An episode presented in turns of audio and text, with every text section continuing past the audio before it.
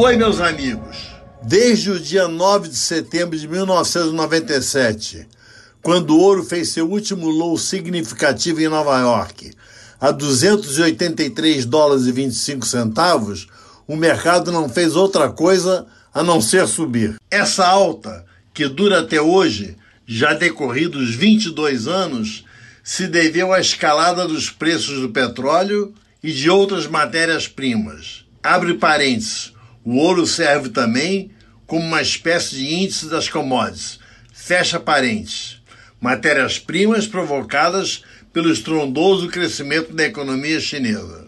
Em seu espetacular bull market, o barril de petróleo chegou a ser cotado a 144 dólares e 68 centavos em julho de 2008. Junto com ele subiram outras commodities, como o minério de ferro, o cimento, o cobre e os grãos.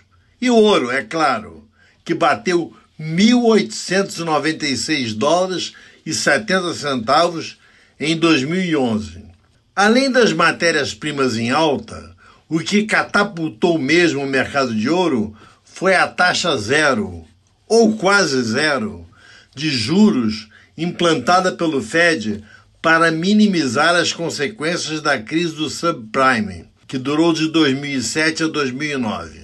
Isso perdurou até 2016. Mesmo as pequenas elevações das taxas que se seguiram foram tímidas e mantiveram os juros negativos se considerarmos a inflação americana.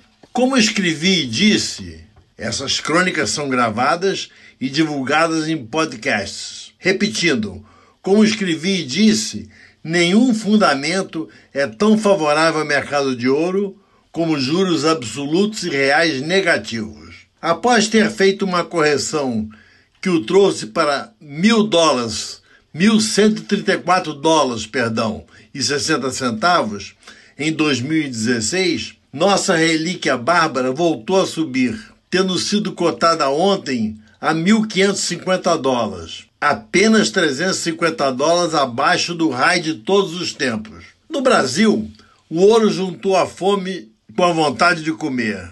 Quero dizer, mercado subindo lá fora, dólar se valorizando aqui, estamos, como não poderia deixar de ser, vivendo um bull market dourado.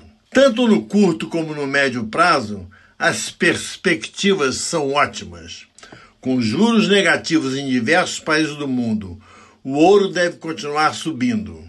E mais ainda, quando cotado em reais e outras moedas emergentes, que estão se enfraquecendo frente ao dólar. O Banco Central do Brasil resolveu agora vender, no mercado interno de câmbio, dólares de suas reservas internacionais, o que não fazia havia 10 anos.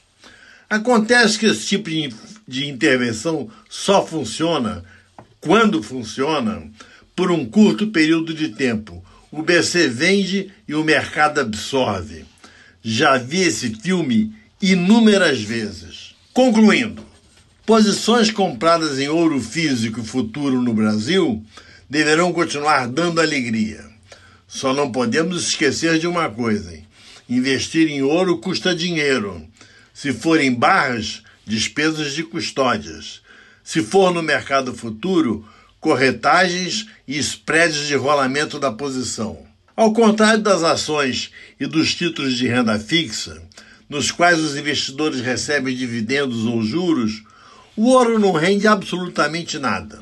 Tal como acontece com o iene japonês e com o franco suíço, ambos têm juros negativos, o único ganho no mercado de ouro é uma alta nas cotações.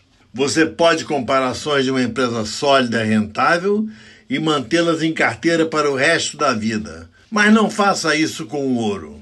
Se a década de 2020 for de recessão mundial, e muita gente acredita nisso, o preço de ouro, seja em dólares ou reais, vai cair. Portanto, caro amigo leitor, Cuidado! Dedo no gatilho para vender ao primeiro sinal do fim deste bull market da relíquia bárbara. Muito obrigado.